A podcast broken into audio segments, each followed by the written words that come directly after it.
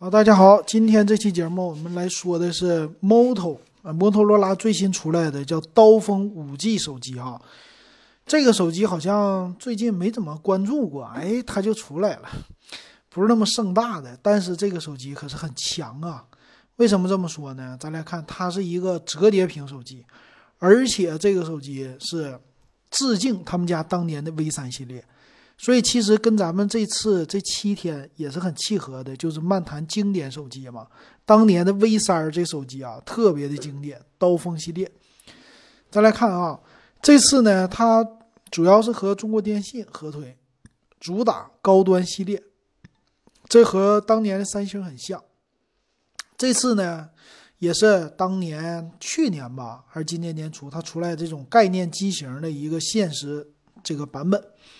我看了一下哈，看了视频，挺不错的。它呢是非常小巧，可以说它是和别人家左右开合的折叠不同，它是上下开合的，和那种翻盖手机是一模一样，没任何区别。那这个手机呢，在关上盖以后，和他们家的刀锋也是很像的，它是内外双屏啊。我们先来说这个外观吧，外观方面呢，它在正面的话是一个翻盖。哎，盖上盖子的一个设计哈，正面有一块屏幕，这块屏呢比较大，哎，就是和咱们平时用的以前那种手机屏很像，啊，这块屏幕也能触摸，有一个摄像头，然后呢，打开翻开盖儿啊，里边是一个长的这么屏幕，哎，这个屏幕呢还是一个属于异形屏，前面有一个摄像头。然后前面呢，这个异形屏幕啊，它上边中间没有折痕，它是一个可翻盖式的铰链式的一个结构，做的非常的好。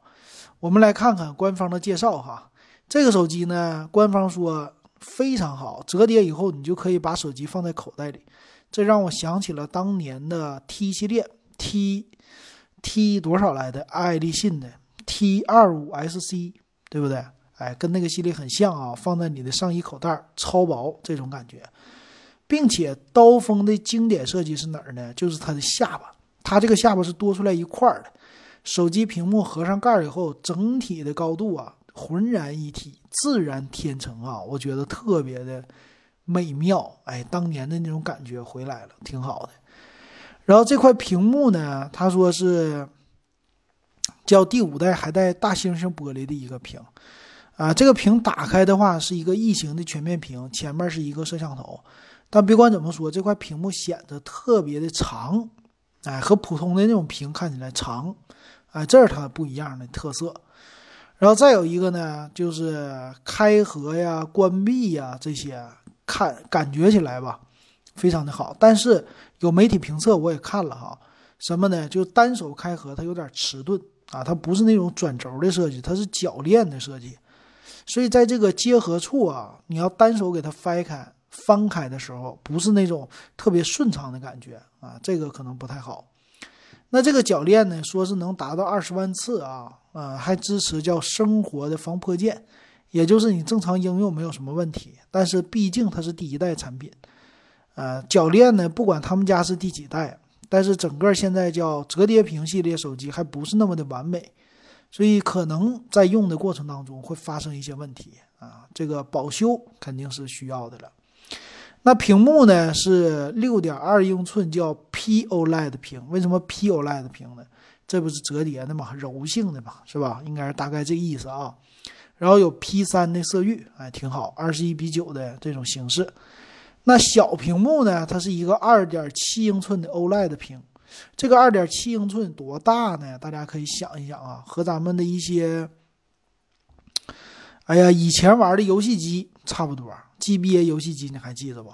那这块屏幕呢？我看了那个视频，别人评测的，可以玩王者荣耀啊，挺有意思吧？然后还有一些常用的小 APP，比如说哎，日程啊、计算器呀、接打电话看的那些的啊。相册啊、录音机啊，什么一些常用的啊，微信的都可以。就是你不翻盖也可以用，翻了盖以后可以自动的切换，切换成你的应用啊，你可以接着用啊，这点挺好。那摄像头呢，它就是稍微差一点的。摄像头呢，背面是四千八百万像素，啊，这个背面摄像头呢，其实是翻盖以后的背面，其实它在前面。那背面呢，实际的位置应该是一个摩托罗拉的标志，这个标志上边是一个指纹解锁，啊，它这个指纹还是传统的在背后的啊，但整体的设计挺好的。那这个四千八百万像素摄像头也算是够用了吧？支持自动对焦，f 一点七的光圈，光学防抖，哎，叫 TOF 相机，这些都支持，也挺好的了。然后这手机呢是五 G，跟中国电信合作，这算是一个定制机啊，这么一个系列吧啊，还行吧。剩下的是什么呢？说是传承经典的 Moto 体验，比如说打开关闭手电筒，用力切动两次就是这个，这功能有啥意思啊？不懂。快速拍摄啊，这属于是整个的一个手势的感觉啊，这个我们不多说了。然后这次他还说有一个 Moto UI 高效办公，但是这个 Moto UI 基本上就是安卓的感觉，啊，当年的安卓的 UI 的感觉啊，和现在这些别人的手机 样子比起来，确实太简洁了，非常的简洁。然后整体做的非常高端、高大上啊，各种皮质的盒啊，里边啊还是显出了当年的呃摩托罗拉的商务气息啊，高端大气上档次的商务气息。那咱们来看它的详细参数啊和售价。详细参数呢，这个机型我关注它的厚度和重量啊，这个小巧度肯定是非常好的了。再来看吧，这个机身呢，它是骁龙七六五 G 的处理器，八个 G 内存，二五六 G 的存储，带一堆的传感器。然后机身上呢是有电源键、音量键啊，SIM 卡插槽、Type C 的接口。然后外屏呢。有闪光灯啊，麦克风都集中在前边，背面呢是一个指纹传感器。整机重量一百九十二克，重量不轻啊。然后折叠，折叠后的尺寸，整个的厚度是十六毫米。哇，这个厚度有点厚啊，赶上笔记本那么厚了啊，十六毫米啊。打开以后的尺寸呢是七点九毫米，这个挺薄，但两个合在一起。就是一一面是八，两面的话就是十六啊，这这这这这厚度有点太厚了。这虽然说是能给我能给我放在我的口袋里，但你这个致敬致敬的确实有点厉害啊，就是真的和当年一样的一样的厚。我当年的 V 三系列没有你这厚吧？一点六一点六厘米了。这个给我的感觉，你就掏出你的一元硬币吧，兄弟，掏出你的一元硬币，感受一下啊，差不多就那么厚，比那个薄那么一点点，这挺厚的。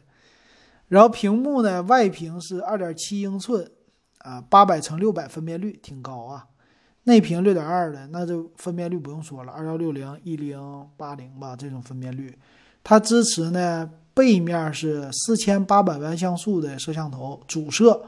加光学防抖加 TOF 深感相机，他说的，但是一个摄像头啊，4K 的摄像。